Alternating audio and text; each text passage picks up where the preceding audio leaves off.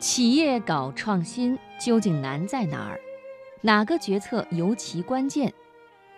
北京大学国家发展研究院周其仁教授指出，企业家面临各种选择，比如做什么产品、到哪里融资、用什么人等等。有一条尤其要引起重视：把企业放在哪儿，把自己放在哪儿，与谁为伍？我想今天的读热点，我们就首先来分享这样一篇文章：要做踏踏实实的企业家。周其仁随访以色列七夕谈。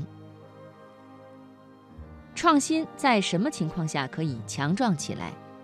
从经验看，就是把支撑创新的力量凑到一起，使其达到一个起码的浓度。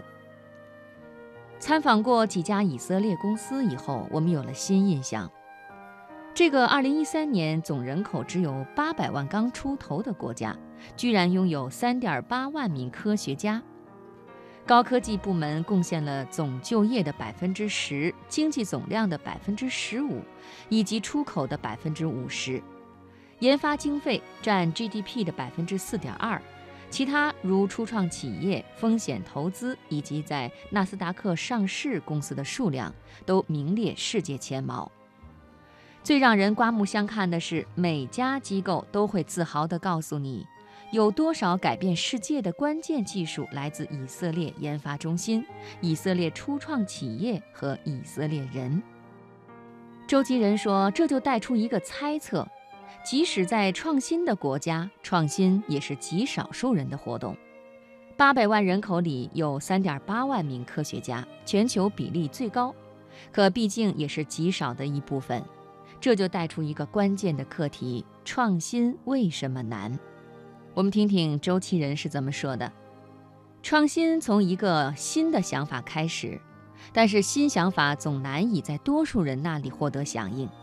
大多数人的生活就是随大流。如果新想法冒出来，人见人笑，谁也不支持尝试，创新就会被按住。所以恐怕要承认。多数人的日常生活一般是远离创新，甚至是与创新对立的，这就是创新的困难所在。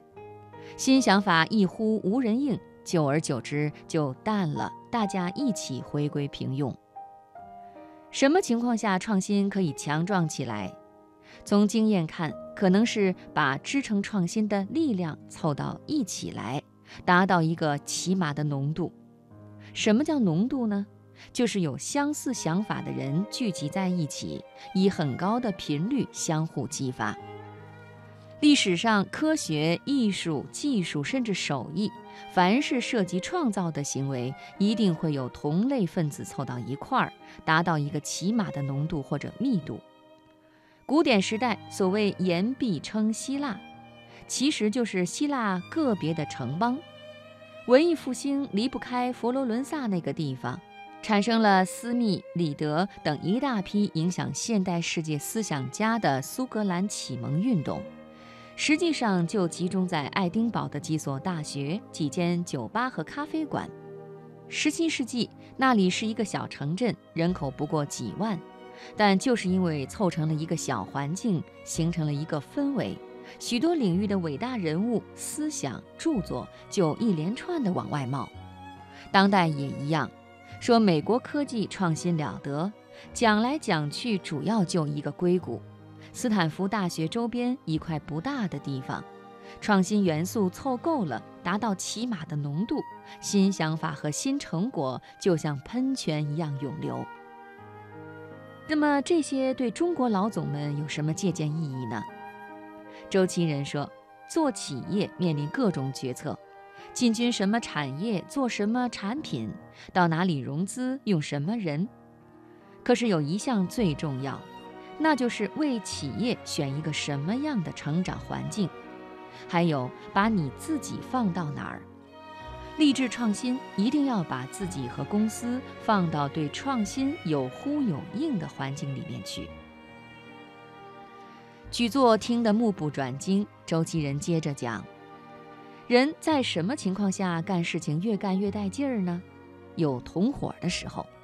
什么叫同伙？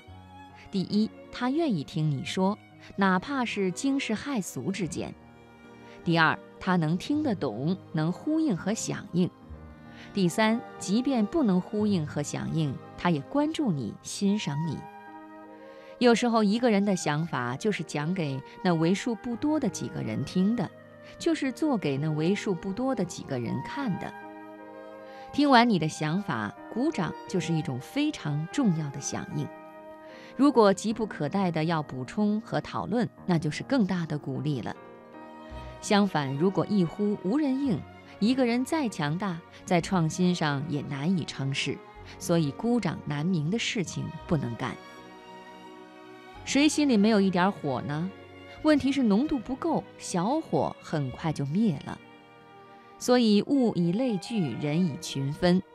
搞创新非得有一个群，有了群，浓度超过临界值，才能产生更多的反应，才能够走出一条事先完全没有想过的道来。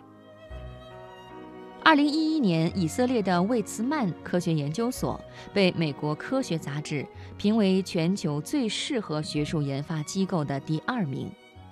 据说这家研究所的科学家。只需要过一条街，就能够到对面的生物科技中心，与相关产学研界人士交流。